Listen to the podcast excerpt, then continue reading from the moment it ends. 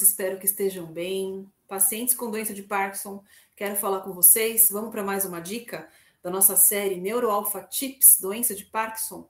Eu sou a professora doutora Cintia Bedeschi, bem-vindos e vamos lá. Próxima dica. Eu quero falar sobre a sua casa agora.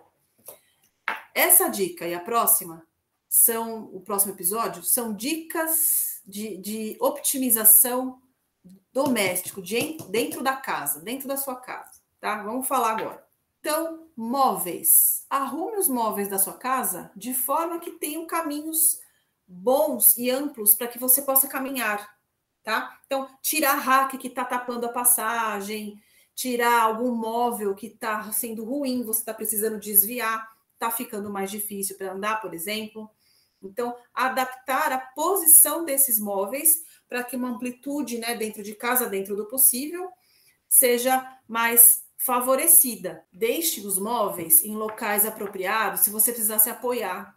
Vamos supor que precisa fazer uma curva, precisa se adentrar no ambiente onde um móvel ali seria bom para você conseguir se apoiar, você precisaria disso. Então, é, localizar os móveis em ambientes ali estratégicos, né? Tire as rodinhas dos móveis, gente.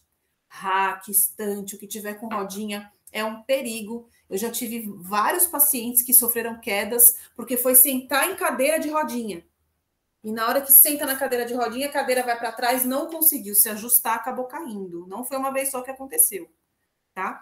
Então, tirar as rodinhas dos móveis, tirar os tapetes, gente, cuidado com tapete. Tapete leva a quedas, tá? Que é muitíssimo sério. Que pode levar uma fratura de fêmur, pode levar a uma cadeira de rodas, né? Porque caiu e se machucou e fica um tempo sem conseguir andar. Então, cuidar dos móveis, cuidar do ambiente onde você vive, tá bom? Mais uma dica: colocar luzes, luzes, aquelas luzinhas que a gente tem de tomada que iluminam o ambiente, iluminam o corredor. São luzes que às vezes são muito importantes à noite, principalmente na, durante o sono, né? Quando a pessoa acorda e vai ao banheiro, ou vai no outro ambiente, vai à cozinha pegar água e tá tudo escuro dentro de casa, fica mais difícil de acender a luz, né? Tá tudo escuro. Então, essas pequenas luzinhas é, ajudam demais na movimentação durante a noite tá? Então são pequenos detalhes que fazem toda a diferença dentro de casa.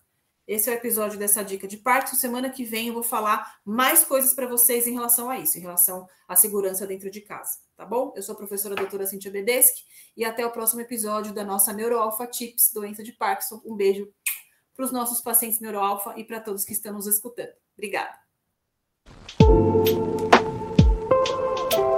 Música